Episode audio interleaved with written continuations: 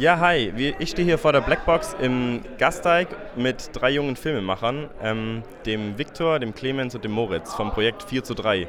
Sag doch mal kurz, was ihr dieses Jahr hier, hier beim Flimmern und Rauschen gemacht habt. Wir nennen uns 4 zu 3, war die Überlegung. Genau. Und dann nächstes Jahr machen wir was zusammen, ganz große Projekte. Ja, sehr cool. Habt ihr denn schon irgendwas Konkretes geplant oder ist es bisher eher noch so eine, eine nette Idee?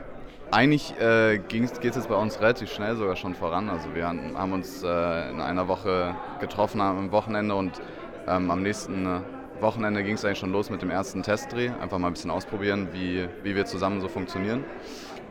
Ich würde sagen, da einfach echt einen großen Dank eigentlich ans Flimmern und Rauschen, an das Format oder auch ans Glitch und Noise besonders, worüber wir uns halt alle kennengelernt haben erst und so überhaupt unsere Filmgruppe entstehen konnte.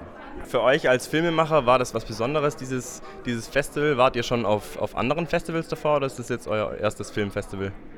Also ähm, als so ja, fast Beteiligte im Prinzip ist das schon so das erste jetzt gewesen und das ist natürlich großartig, weil man halt sieht, was äh, Menschen in unserem Alter ja, leisten können und was wir halt machen können und dass es diese Möglichkeit gibt, seinen Film einzureichen und so viele Fördermöglichkeiten das, ja, zu bekommen. Das ist einfach toll.